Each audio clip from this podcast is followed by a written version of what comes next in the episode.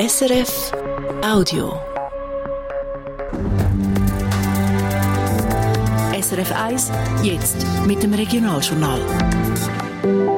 Regionaljournal Zürich Schaffhausen. Mit Hochdruck auf der Suche nach Asylunterkünften. Die Gemeinden setzen da dabei auch auf Wohncontainer. Und das spürt der grösste Schweizer Containeranbieter Winterthur. Als Frau Doktor hat sie sich selber vorgestellt. Einen Doktortitel hat sie aber gar nicht gehabt. Eine Ärztin steht darum im Kanton Zürich unter besonderer Beobachtung. Und das Wetter, Wolken und Regen, Temperaturen bis zu 14 Grad. Am Mikrofon ist der Damian Gruno. Für die Zürcher Gemeinden ist es ein Hosenlupf. Bis im Juli müssen sie mehr Flüchtlinge aufnehmen. Das hat der Kanton Zürich vor einer Woche bekannt gegeben. Das Problem, der Wohnraum ist knapp. Verschiedene Gemeinden haben es darum schon im letzten Jahr auf Wohncontainer gesetzt. Gekauft oder gemietet, zum Beispiel bei der Firma Condecta Zwintertour. Die Auftragsbücher vom grössten Schweizer Anbieter sind drum voll.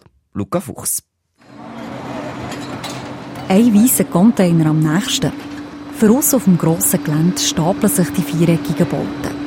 Hier und da verschiebt der Kran einzelne Module, um sie später auszuliefern. Die ganzen Container sind immer mehr gefragt, sagt der Vicente Raurich vor Contecta. Wir sind letztes Jahr in diesem Bereich 25 äh, Prozent gewachsen. Anders gesagt, die Firma hat rund 7000 Container vermietet und etwa 3000 weitere verkauft. Es sind einzelne Module, die man zusammenbauen kann, zum Beispiel zu provisorischen Schulhäusern, zu Hallen, Büro oder eben Unterkünften. Gerade letzten Sommer hat das Geschäft angezogen. Das ist dann etwas, wo sowohl Schulen umgebaut werden und die neuen Module in der Sommerferien bezogen werden und dann auch die Flüchtlingskrise, die wir jetzt erlebt haben, sich stark im Frühling, Sommer ausgewirkt hat. Also dass viele Gemeinden dann gekommen sind gesagt haben, hey, wir haben zusätzlichen Bedarf an Raum für Flüchtlinge. Solchen Raum brauchen die Gemeinden auch in Zukunft dringend. Erst vor einer Woche hat der Kanton Zürich angekündigt, dass sie ab dem Juli noch mehr Asylbewerberinnen und Bewerber müssen aufnehmen müssen. Weil freie Wohnungen knapp sind, stellt das Gemeinden vor grosse Probleme. Zwar haben die Anfragen von ihnen jetzt noch nicht zugenommen, sagt der Vicente Raurich.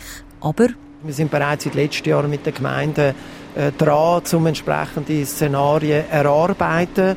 Die haben entsprechende Konzepte, auch Standorte, auch Gebäudepläne bei sich in der Schublade. Und insofern gehen die Gespräche jetzt auch weiter. Es könnte zum Beispiel sein, dass Gemeinden wegen der höheren Aufnahmequote jetzt zusätzliche Wohncontainer brauchen. Als Nutznießer vor einer schwierigen Situation sieht der Vicente Raurich die Firma aber nicht.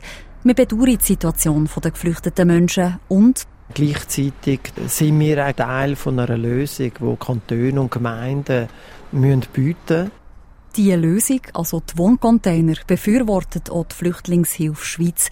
Die Unterkünfte müssen aber gut geplant sein, dann sind sie besser als zum Beispiel Zivilschutzanlagen. Luca Fuchs. Und wie die Container von innen genau aussehen und was die sagen, die drinnen wohnen, ein Einblick heute in unserer Abendsendung am halb sechs.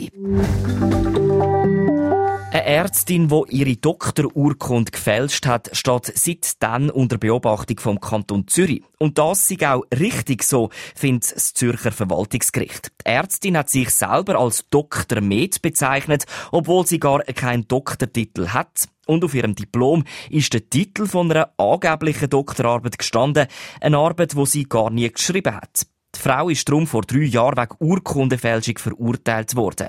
Zusätzlich hat die Zürcher Gesundheitsdirektion ihre Bewilligung gezogen, dass sie als Ärztin eigenständig und eigenverantwortlich arbeiten darf.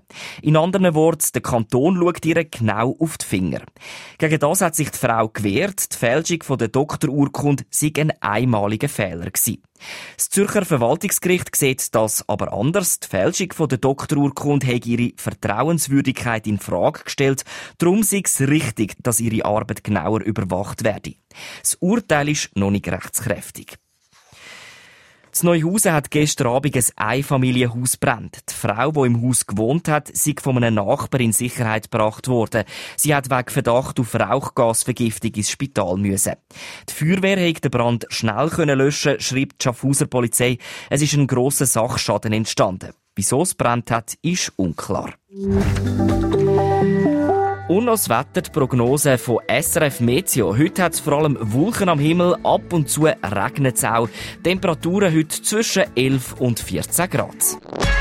Das war ein Podcast von SRF.